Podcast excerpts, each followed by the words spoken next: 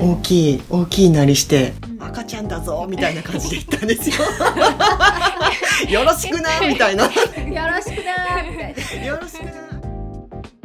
その英語が使える方がこうなんか結局は市場価値高くなるよとか親は結局そういうことを心配してたので生の声でありますよっていうところを。あ試合に負けた監督の説教合図はその後ですよね普通に考えたら。えあなんかおかしかったのかなんかその説教中に突然合図を取り出して出すというね謎の機構に走ってしまったんです。ーまあ勉強してた方が大学にいい大学に行ける可能性は高いよみたいなことは言う、ね、なんか南さんが言うと現実味ありますしね。それは南さんがその経験があるから現実味がすごく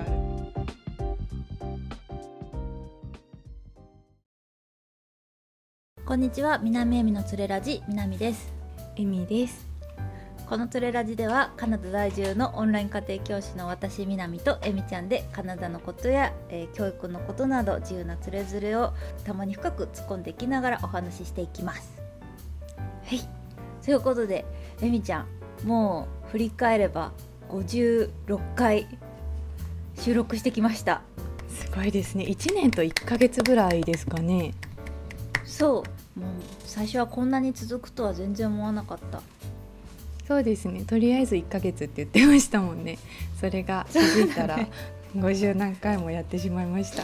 お疲れ様でした、また。本当にお疲れ様でしお疲たれ様でしたあのもうタイトルにも載せてある通りなんですけれどもう1年と1ヶ月ずっと走り続けてきて、もう主にえみちゃんがですね音の編集をやってもらってきたんですけどここで1ヶ月つれラジお休みをいただきたいと思います。はい。はい。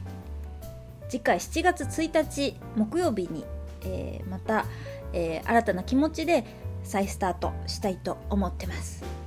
はいその間あれですね、過去のエピソードとか聞いていただけるととっても嬉しいですね。そうですね。うん。はい、ぜひあの過去のエピソード。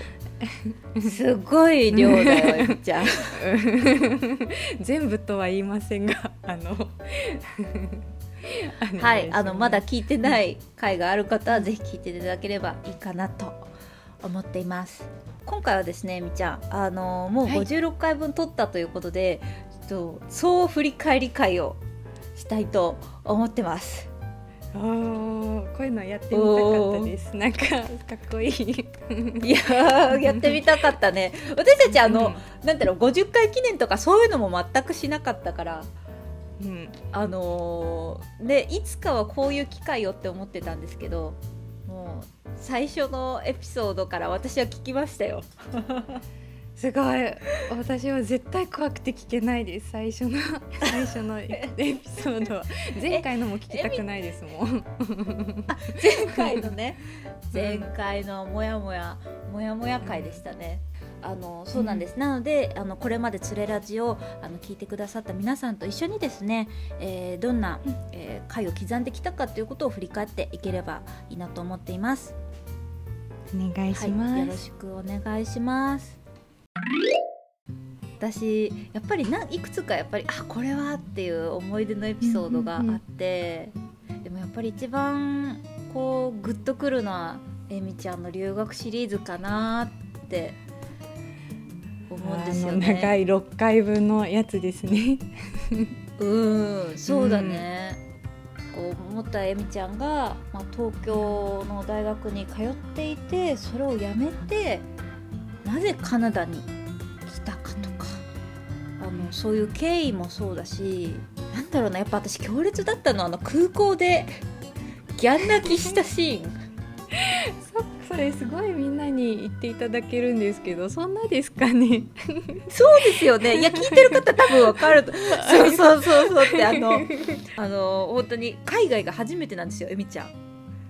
そそうだよね、はい。そうだったよねそれであのまあ全然あの来たこともないカナダっていう国であの英語もそんなにね今は英語の先生やってるけどそんなままならない状態ですよ。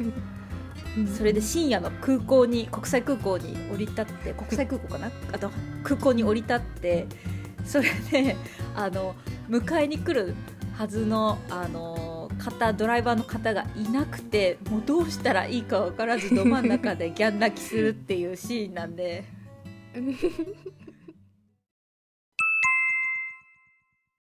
どうもこんにちは。編集中のみなみです。ここからチッチッチッっていう音が鳴ったらですね過去のエピソードが切り抜いた、えー場面が出てきますのではいぜひお楽しみください。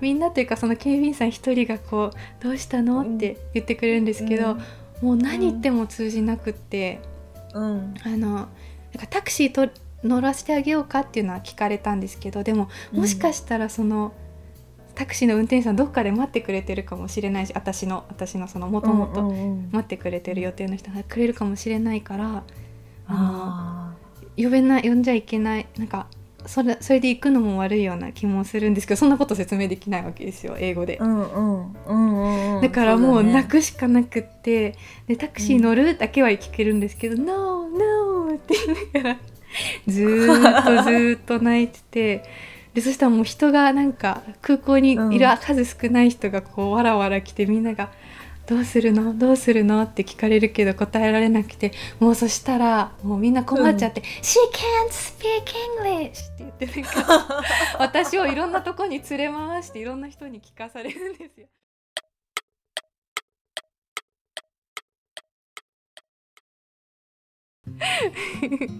やばいやつですねそれは。もうね私思ったもん。いや絶対これから留学する人は絶対誰かと一緒に行ってほしいって。本当に。強く心から願った回だった。うーん。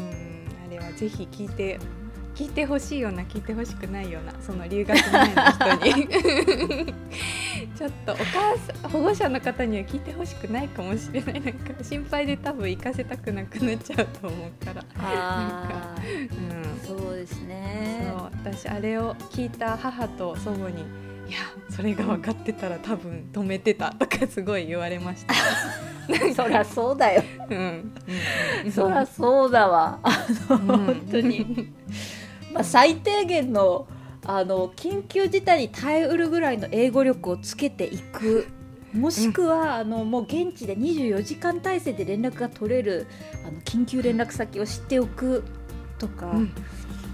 はい、もしくはもう知ってる方に最初は一緒に降り立ってもらう。もうそう。ホームステイについちゃえば大丈夫だから。そうそうそうそう、そしたらホームステイ先のあの人が、まあいろいろこう緊急連絡先係になってくれるうんことが多いと思うので、あそのの通り。ぜひ。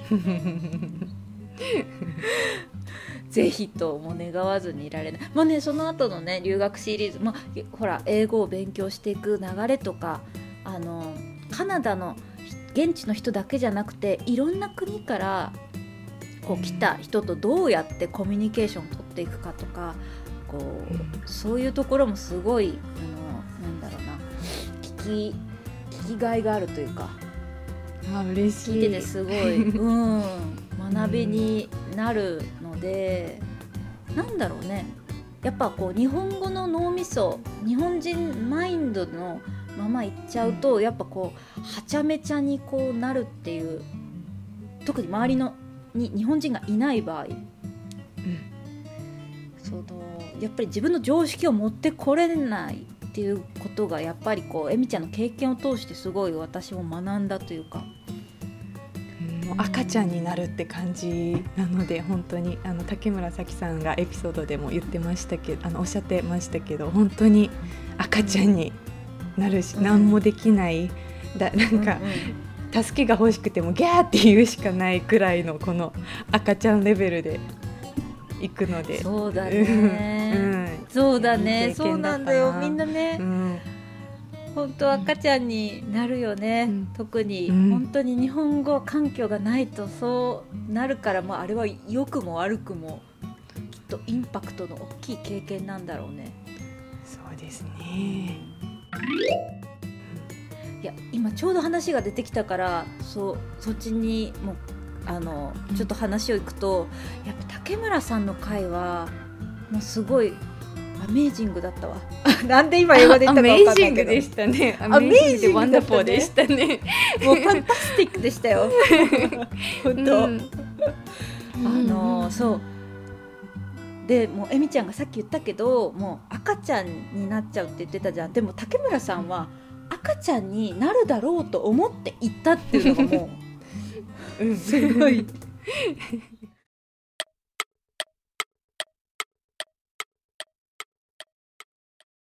だよみたいな。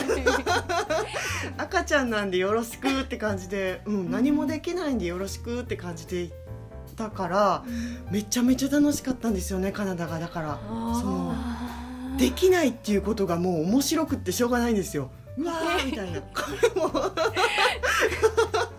もうねできないは楽しいんですよ。そのできるようになっていくだけなんで、うん、面白くてしょうがなかったです。しかもそのカナダのねあのねおおらかに生きる人々はあの雑な。そうですね。そんなそんなそんな風にしてや生きていいんだみたいな。そんないい加減でいいんだとか思いますそんないい加減でいいの みたいな「うん、アイドンケア精神」みたいな。好きみたいな。うん。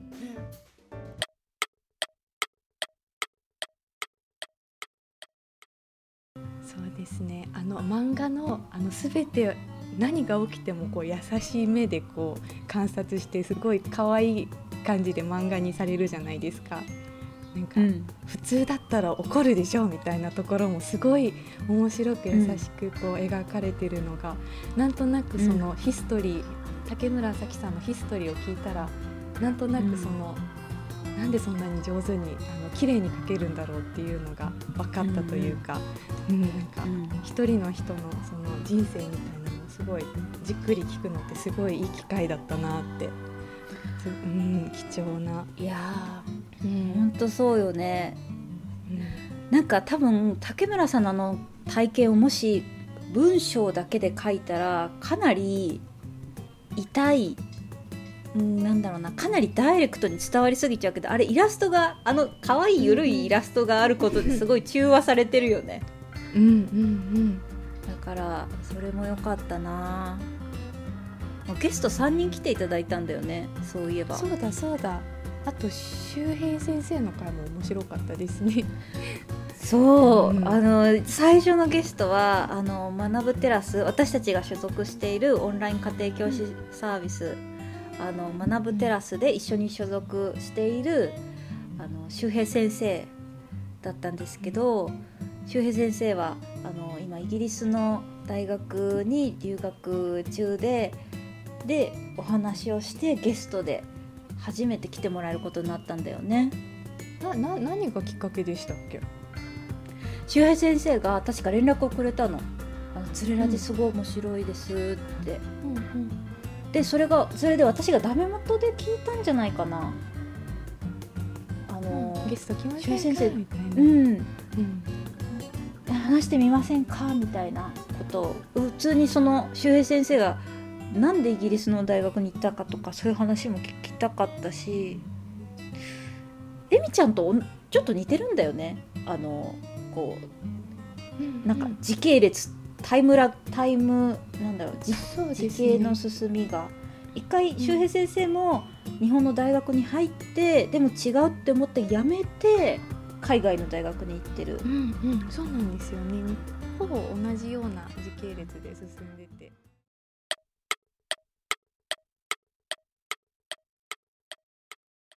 思ったんだけどその親御さんもさ慶応の中等部からこうね周平先生をサポートしてるわけじゃない？うん。だからそう親御さんの気持ち的にはどうしてこの安全な選択肢を捨ててうん。そのリスクの高いイギリスの留学を選ぶんだろうみたいなのを覆すのって結構大変結構かなで、そうですね。うん、ああどうやって？いやでもあの最初にこうブリティッシュカウンシルがやってるイギリス大学留学フェアみたいなところに行ってうんであの日本人の留学生って結構いるんだよとかあとは留学したら英語が使えるからその日本の海外日本のまあ有名大学卒うん。よりもその英語が使える方がこうなんか結局は市場価値みたいなところが高くなるよとか そういう親の、うんうんもう親は結局そういうことを心配してたので。あーなるほど。だから留学しても結局それは就職とか先々の仕事には生きないんじゃないかみたいな。そうなんですよね。だけどそこは大丈夫だよっていう風なのをこう、あの一応生の声でありますよっていうところをあー素晴らしい素晴らしい。じゃあちゃんとデータというかそういう数字的なものをちゃんと親に見せてそうです現実的にその大丈夫だよって想像してるほどそのリスクが高いわけじゃないよみたいな。そうですね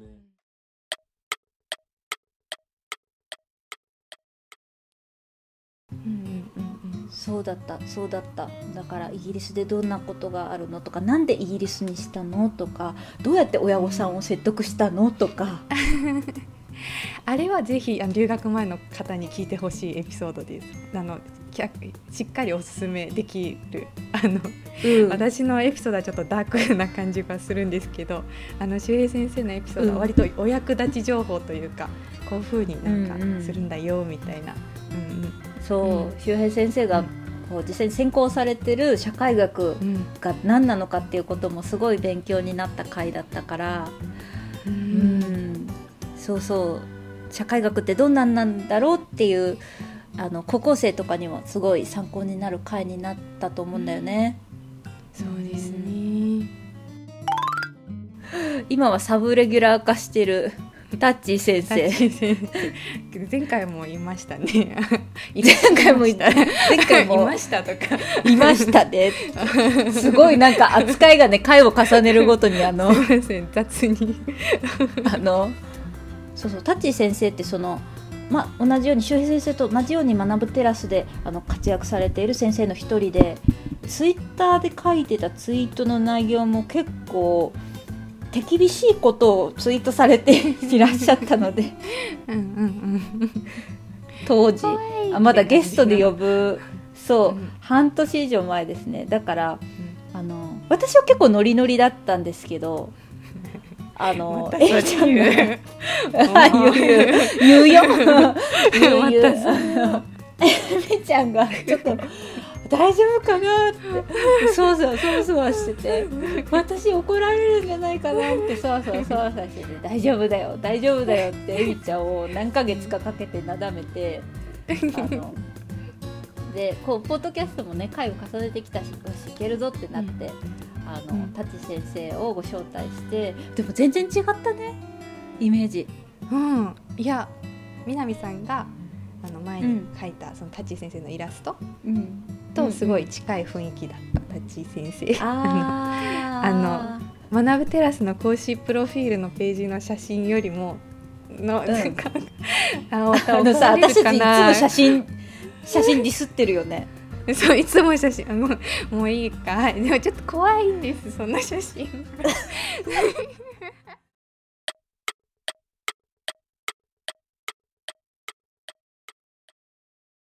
で、うんボールがポーンってね、私の方飛んできたんですよ。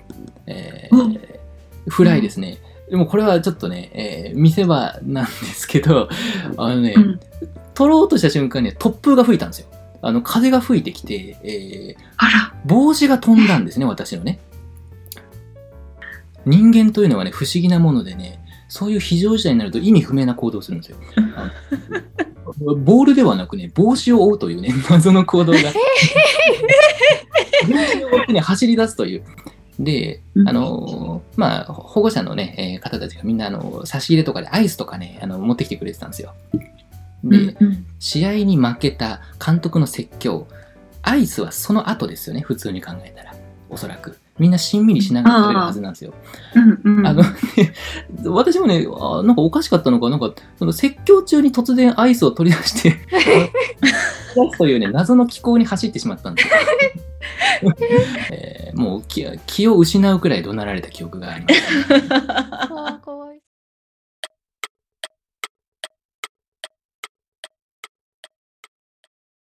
心して。会いしたらちょっとネジ一本抜けてた先生だったねなんか。うん、なんかポワポワポワって感じだった。怒られる怒られる、怒られる怒られる。違う意味で怒られちゃうよ。うん。あの、そうそうタッチー先生のゲスト会もねぜひあの聞いていただければ、ねあの先生の人生もすごい面白いし、うん。あのうん。中学受験の話もすごい勉強になったので、あのうん中学受験になんだそれっていう人ほどなんか聞いてほしいかなって本当にそうですね。うんうんうん。うんああとタッチ先生もポッドキャストされてて最近つれラジのことのエピソードもお話ししていたのでぜひぜひうんうん。そちらもお願いします。うん。ぜひぜひもうね、タッチ先生のポッドキャストすごいいい。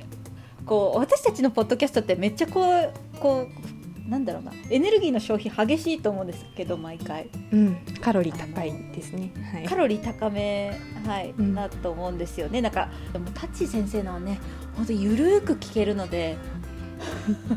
僕の一日みたいな感じの エピソードで。いいですよね。そうそうコーラ飲みすぎちゃうとかね、うん。うんそういうお話なんであのぜひ聞いていただければいいかなと思います。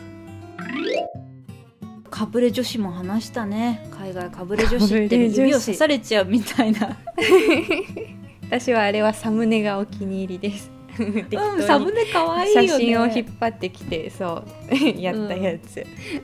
うんうんうんうんサムネがね私もなんかサムネすごいいいいいですってあの聞くんだよねこれあそうですか。うん可愛くてうん好きなの、うん自分で作って。うん。あのエピソードも。だからそうそうだからこの気がつけばっていうのがミソなんだよね。気がつけば海外かぶれ女子になってた話っていう、うん。あのこれねなりたくてなってるとかじゃないんですよ。そのかぶれたいんでしょって言いたいと思うんですけど違うの。あのねサバイバルするためなんです最初。そう。なんなんだろう。伝わってる？うん適応本能みたいな感じやな。そうそうそうそうそういう人しかいないからうん。環境に適応してるだけです。そうそうなんです、うんはい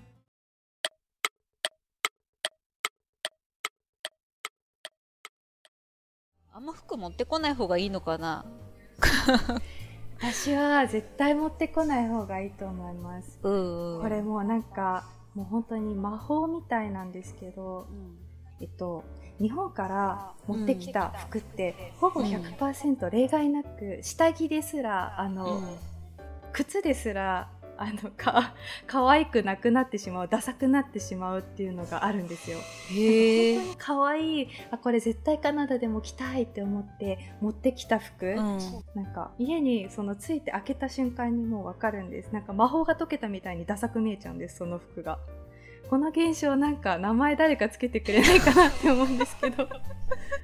あ間違えたって思うんですよね。絶対。もう100%でもそのスーツケースにしまった時は可愛いなって思ってしまってるんですよ、うんうんうんでももう開けた瞬間ダサいってわかるんです。なんでだと思う？なんでかな？南さんありません？なんか絶対呼ぶ。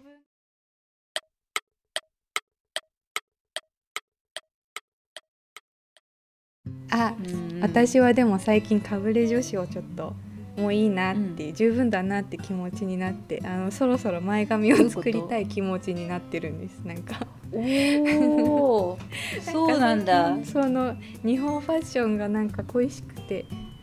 ううんうん。なんかちょっと可愛い服着たいって思ってな感じですけど、うんうん。いやわかるよ。可愛い服着たいよね、うん。うんこっちのファッションほんとシンプルだしね。なんかそう思うとこう、なんだろう髪とかあまりそのいじりすぎない方がなんかこううん気候を凝らしすぎない方がなんか良きっていう流れな気がするんだけど、茶髪でふわふわさせてあの三つ編みのアレンジとかやってたら多分すごい浮いちゃうからなんかいやできないできないんですよねやりたくても。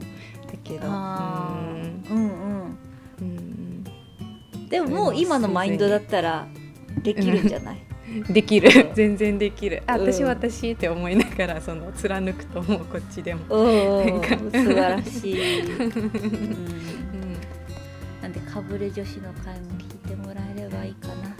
女子に優しくしてくださいっていう回でしたね、そうですね。はい、うんこう思いがけず再生が回ったのは勉強する理由を考えたの回なんだよね。あーあれはもうなんかいろいろまた補足したいところがふ聞けば聞くほど増える回。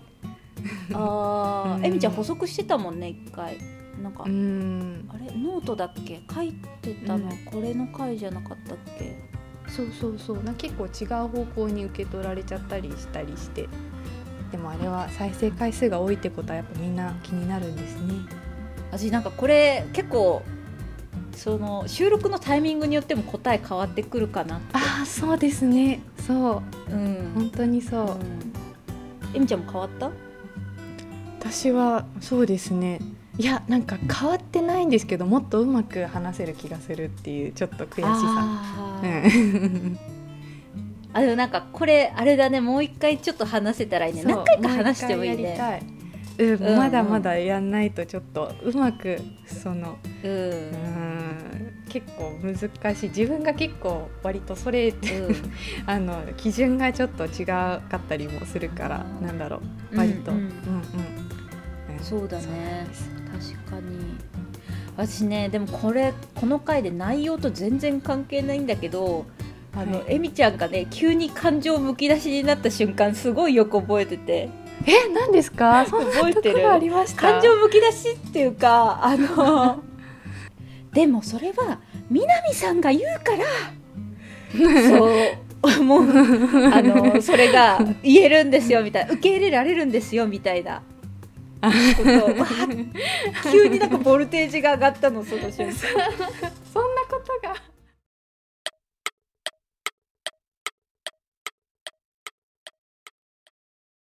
その結果的にだけど私はその、なんだろう大学もその早稲田大学っていう、うん。その良きな大学に行ったことで、そのなんて言うんだろうねやっぱ社会的にやっぱ評価が高いなとは思うの。その大学を卒業したっていうことに対して。でそれでやっぱりその同じ大学に通ってる子たちのやっぱレベルもすごい、うん。なんか学力っていうかそのなんだろうな世の中にはこんな頭が良くてこんななんかうんすげえやついるんだなみたいな。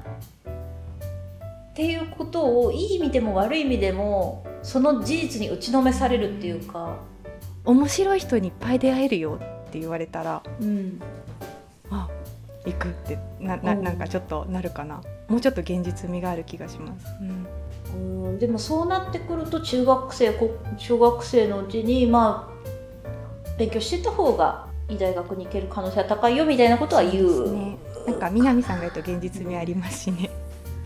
それは南さんがその経験があるから現実味がすごくあるって感じがします。それを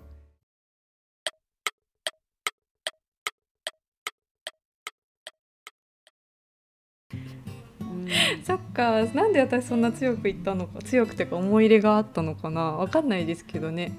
なんかあのそちょいちょい。うんうんうん。昔のエミが登場してたの。昔のエミの感情が。そうだ中高生のあの 私がちょいちょい出てそそううだそうだそんなこと言ってた気がする。なんか自分と戦ってた、そうそうそうそう。うん。なんか言ってたもん。私ちょっと過去の自分と戦ってますみたいないやーでももうそういうことばっかですよ。なんかあの回とかもうん。なんかいや最近いろんな生徒さんと会ってなんかおすごい思い出すんですよね自分のこと。なんか明らかにこんなに英単語を日本語で覚えても意味ないのにみんな当然にやってるとかっていうのがなんか怖かったんですよすごく。明らかにおかしいのに偏差値だけ見てんの、おかしい、なんか自分が変な人まあ変な人なのかもしれないですけど、なんか、うん。おかしくないって思ってる自分が変みたいななんかそういうそういうなんかそういうこのもがきを思い出してなんかしんどかった。うーん。ううんん。そうだよね。っていうのがあるとやっぱりちょっとそのいいから走りなさいよとか言われて背中をバーンって押されて学校に行く？ことにちょっと反抗したくなるよね。そうそうそう。その反抗心があのそのもっともらしい意見を聞いて出てきてしまってうん。多分言ったんだと思う、なんか、うん。そう、うんちょっとトゲトゲした笑みが見れるので、まあぜひ聞いていただきたいなと。お願いします。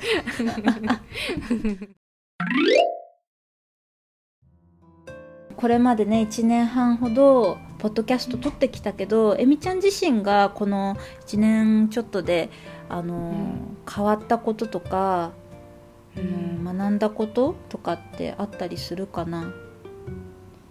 いっぱいありますね。ポッドキャストすごかった。なんかそのもちろんその編集とかがちょっとできるようになったとかっていう細かいところもあるんですけど、なんか、いや私はもうちょっと物事を丁寧に見るようになりました。南さんに習って。私は南師匠に教えてもらってた一年でした今年は。やめてやめてやめてやめてやめてやめてや居めて心地を悪やめてくする。南さん。やめてやめて。やめてやめて本当やめて。全然そなんなことない面白かった。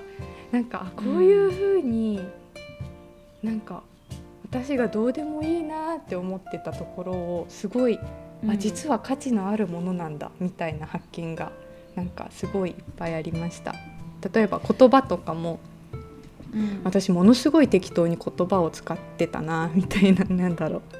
こううまく言えないんですけど、こう比較自分が編集してる時に南さんが喋ってて私が喋ってるのもひたすら聞くわけなんですけど もうなんか南さんのラッピングのラッピングがなんだろうそのうん。デパートの地下とかなんかの綺麗なラッピングだとしたら私のはなんか100均の 袋に入ってポンってこう渡されるくらいのなんかすごい適当ななんだろう言葉のラッピング？なんかうまく言えないな、なんて言うんだろう。うんちょっともう一回やります。えっとうん。うーんとえーどうやって言ったらいいかな。なんか抽象度をちょっと下げて言いたいな。うーん。なんだろう。でもやっぱりやっぱりこう言葉を人に伝え、人に伝えるための言葉か。をなんかちょっと勉強した感じがする、うん抽象的。えっと。いやでもえみちゃんが言ってることうん。はそんなに、あのー言葉をいい加減に使ってるとまでは思わないんだよね。いやーなんか、うん。とりあえず自分の頭の中が整理できれば OK だったんです。今までこの自分が何か言葉にするっていうのは、でもそうじゃなくて、人に伝えるためにちょっと分かりやすく伝えようとか、あと、うんうん。その本当に短い言葉で喋るだけじゃなくて書く時もなんかこう、もうどうしたら伝わるかみたいなのを考えながらできるようになった、先生だけど今更。う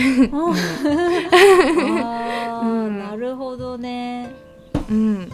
えみちゃんんだから毎回言ってるかもしれないんだけどこう前提を23個ぐらい飛ばして言っちゃう ところとか、あの あの、うん。ねあの聞いてる皆さんいろんなところからいろんな状況であの、うん。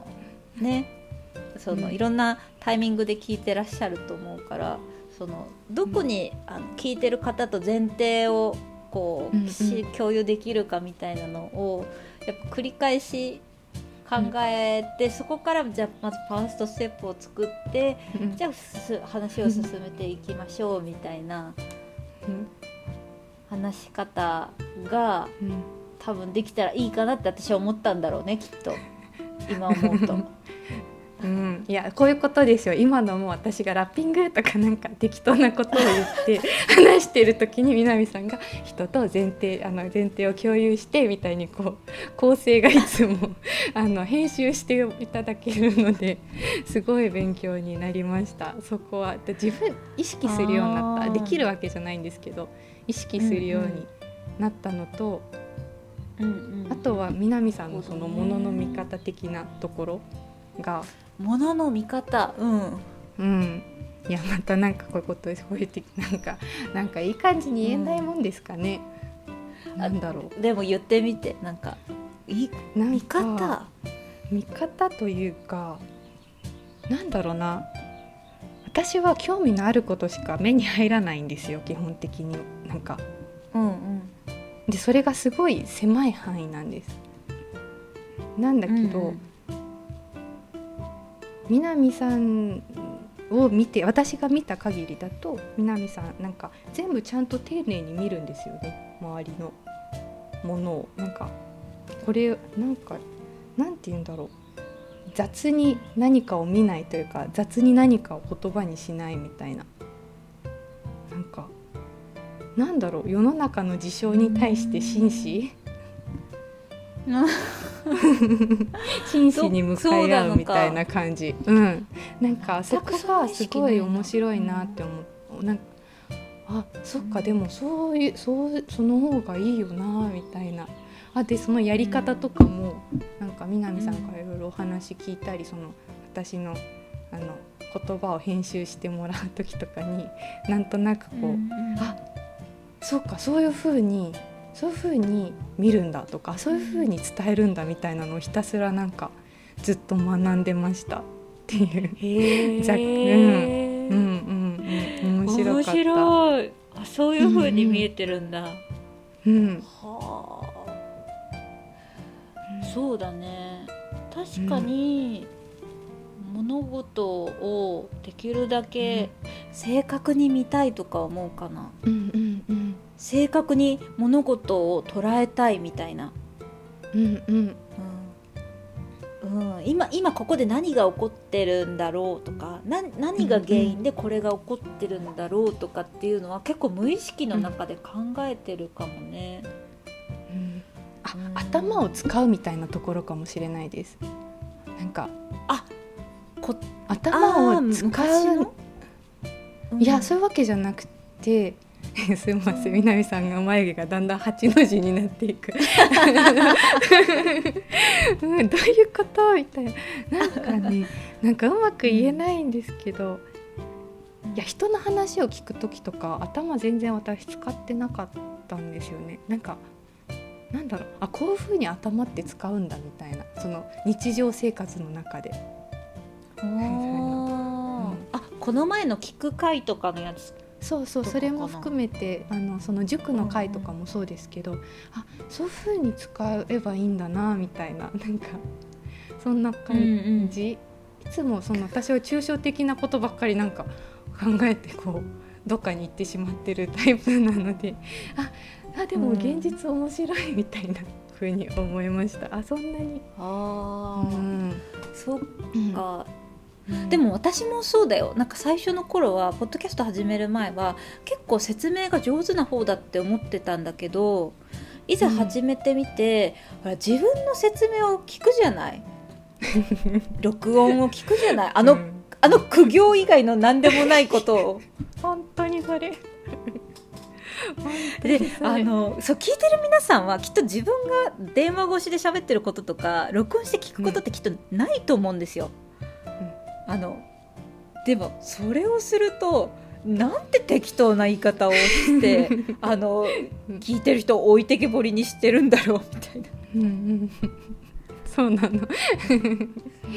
そうだから私もでもそこからもうスタートだよだからどうやったらあいその聞いてる人を置いてけぼりにしないででも自分が言いたいすごい込み入った内容を届けられるかみたいな、うん、うん、ってことを本当常に考えるようになったからもう私もえみちゃんと一緒ですよ。どうやってラッピングすればいいかみたいな、こののボロボロの100均のあの ラッピングじゃダメでしょみたいな。100均が悪いって言ってるわけじゃないんですよ。すいません。あのあのなんなんて言うんですかね。あのうん。そうなんです。誰が受け取っても気持ちいい状態で提供できなかったっていうことが問題であの、うん。うーん。こうあ自分が思ってる以上に自分の説明って分かりにくいんだなとかあと相づち相づちすごい適当にしてるなって思った。分かってなくてもしてる、うん、うんうんうん。でもとりあえず音出しちゃいますよね。そうそうそうそう、うん。でも分かってなくてしてるってことは聞いてる人も多分分からないんだと思ったんだよね。だからこうもしエミちゃんがこうすごいいい流れで喋ったとしても絶対そこは止めないといけないとかもし自分自身が分かんなかったら。ああそうですね。と。かそうそう。でも逆もあるじゃない。私がすごいバーって喋りすぎちゃって、あのでもエミちゃんが「え南さん南さん」みたいなこともあるし、そのうん。なんかあその作業ってすごい大事だなって思った。そうですね。それはその授業とかで1対1で授業してる時の聞き方とはもう全く違う。うん。うん。なんか授業とかしてる時とか相手の相談とかを聞く時は絶対口挟まないもんうんうん、分からないことがあっても分からない状態でとりあえず保留にしておくことができるから後から手がかりが見つかるかもしれないとかうんうん喋ってる相手の内容をやっぱりその腰を折るってことはものすごいストレスとか信頼をちょっと砕いてしまうことにもなりかねないからでもそれとはね全く違うものなんだって学んだポッドキャストやってるとだから私話聞かなくなったと思う。あれ？あれ？二つくらい前のエピソードが。あれ？あれ？話を聞く方法あれ、でもそうエミちゃんからちょっと前に指摘があったけど私は回を重ねるごとにカナダナイズされてってるらしいのであのそうなんですよ。喋り方が。南さんはですねあの SVO で喋ったりします最近時々。SVOC なので あのあのつまつまりあの英語の文法って基本的にあのん私がこうするこれこれをなぜならとかなんですけど私大体その文法にあの日本語を当てはめて。そうそうそう「エミちゃん私さ」って違うと思うんだよね。そうそうそう。こういうことって。こうこうこうこうだからさなんでかっていうとね私はその喋り方を最初の方しょっぱなしてたんですけどだんだん改善してこう日本語寄りになってきてるはずそうでもないかななんか私は回を重ねるごとに日本語っぽくなってるはずなんです。そうなんだ。ちょっと皆さんご意見ください、もう私たち自分たちで あのジャッジできないんで、うん。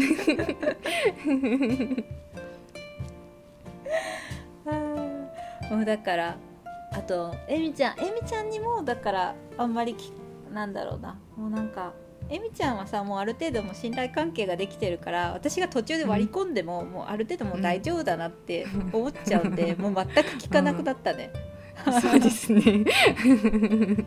ガンガン割り込んでくる南さん。でもそうしてもらわないと人に通じないこともあるからね。助かりますよ。そうそうなんですよ、そうなんです、うん。なのでもう非常に、もうねめっちゃ勉強になる。うん。うん。2人とかでや1人でやるのとや2人でやるのも全然違うと思う。きっと、うんそうですね。もう週1回とかに収録してたんですけどももうお分かりの通りですね。非常に消費カロリーが私たち自身も激しくてですね。本当に。毎回全力投球でやってたので、うん。あのしばらくねここで1ヶ月ほど、あの夏休みを、はい、私たちもいただければと思ってますので、ちょっとですねあの皆さんとしばらくの間お別れにすることになりますがあのまたあの会える日を楽しみにして7月以降もあの聞いていただければいいかなと思います。